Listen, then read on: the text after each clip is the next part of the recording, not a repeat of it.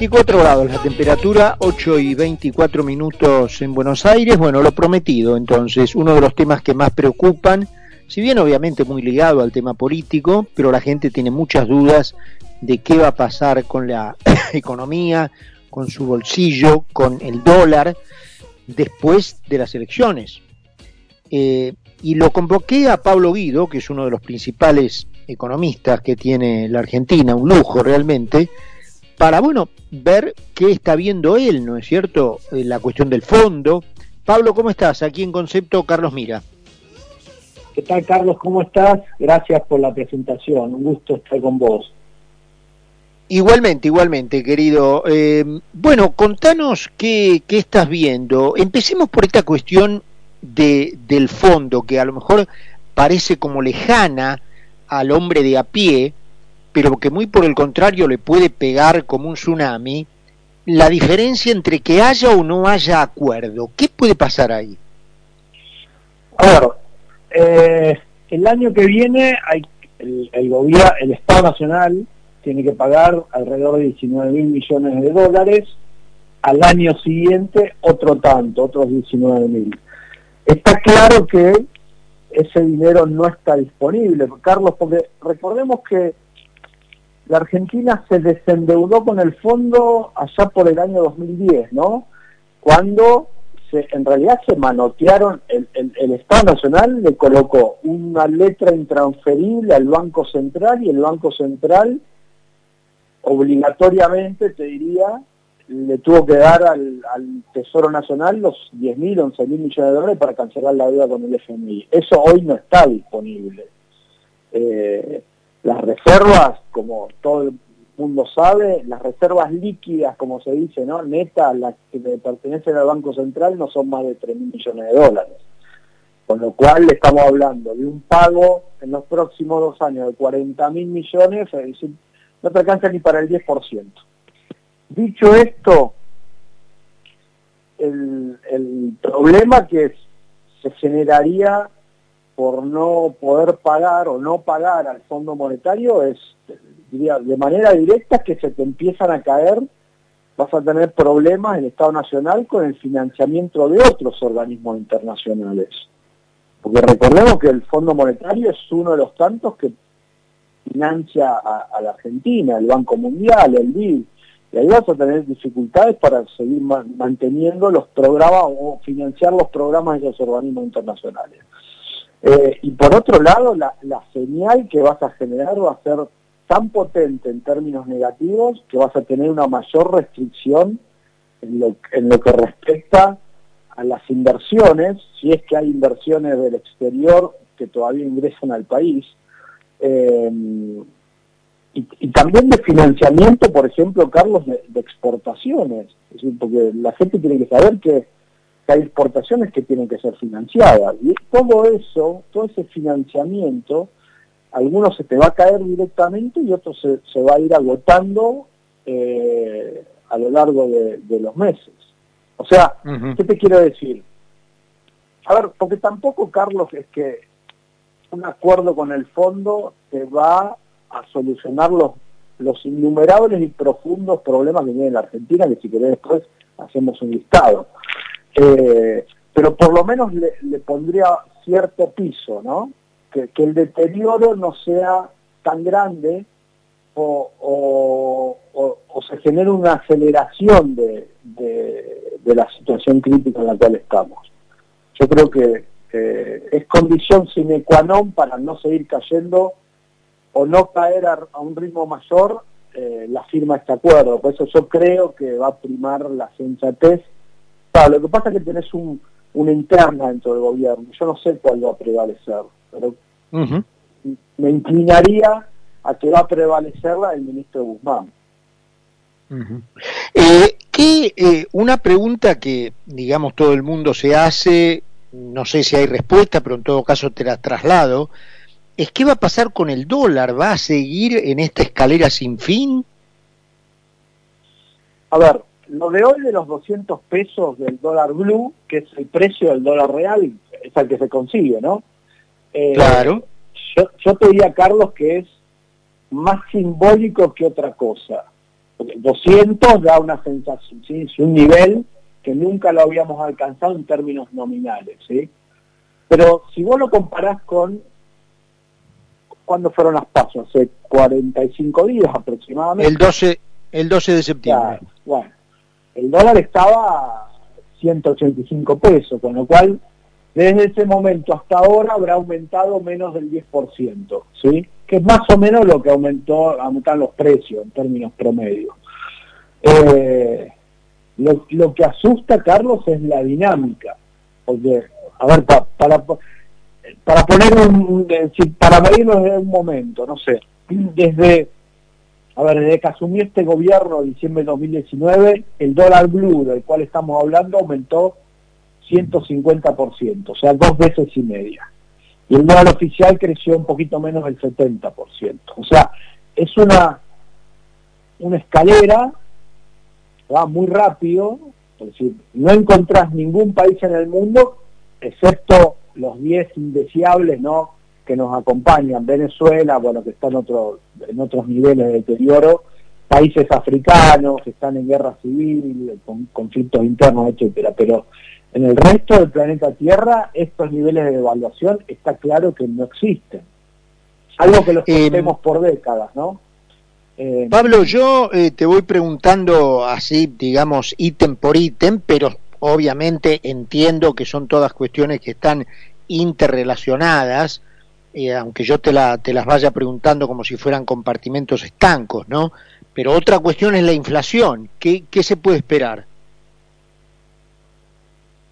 A ver, en los últimos, desde que salimos de la convertibilidad, Carlos, el promedio de precios aumentó 25%, pero en los últimos 10 aumentó 35%. O sea que eh, vamos en un camino de ida en términos de incrementar la aceleración de la inflación. Hoy estamos en el 50, ¿sí? O sea, cada presidente que deja el gobierno en este, en este siglo XXI le suma un escalón de 10 puntos porcentuales de la inflación. ¿Qué te quiere decir?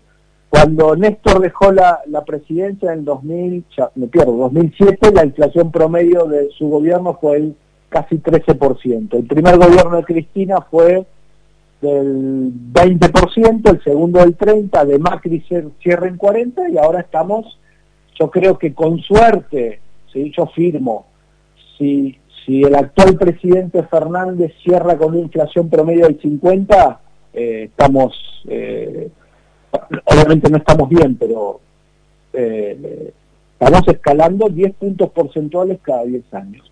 ¿Cuál es el problema? Se acaba de depender mucho eh, lo que pase con la inflación, me parece a mí en estos dos próximos años, más que con la oferta monetaria, que, es relevante, no hay que, ni siquiera hay que mencionar por qué, con la demanda de dinero, Carlos, porque la demanda de dinero es básicamente confianza de la gente. ¿sí? Claro. ¿Vos sabés, Carlos, y eso ha caído a niveles paupérrimos y además estamos frente a un gobierno que se supone que dentro de 10 días va a perder nuevamente las elecciones y eso va a generar un ruido no solo hacia afuera, sino hacia adentro de la coalición de gobierno. Y entonces vos entrás en un problema, porque tenés un, 24 meses por delante, de un gobierno con la autoridad del presidente está totalmente limada. Se supone que lo que sostiene a esta, a esta coalición es por ahora la figura de Cristina, que esta derrota la va a afectar, porque vos sabés bien que el peronismo, cuando el líder comienza a perder elecciones y ya no le trae los votos, comienza a mirar para otro lado, ¿sí? Porque si, hay algo que los peronistas tienen es eh, la aversión al perdedor, ¿sí? Te, dejan, te tiran el camino y, y tratan de seguir, y tratan de buscar un nuevo líder. Entonces, en esas condiciones, con la situación con los problemas estructurales que tiene la Argentina para adelante, los 24 meses siguientes, mi temor es que la demanda de dinero comience a caer a un ritmo mayor. Entonces eso sí te va a generar una escalada de precios mayor a la que estamos viendo. No sé si estoy claro, pero lo que quiero decir es que, clarísimo. no solo depende, Carlos, de la emisión monetaria que haga el Banco Central para financiar al fisco, sino de lo que el público o la gente, que es la que tiene los pesos, decida en, esos, en esos términos, ¿no? Pablo, eh, te hago una última relacionada específicamente con algo que ocurrió hoy, eh, y es una pregunta, digamos, técnica.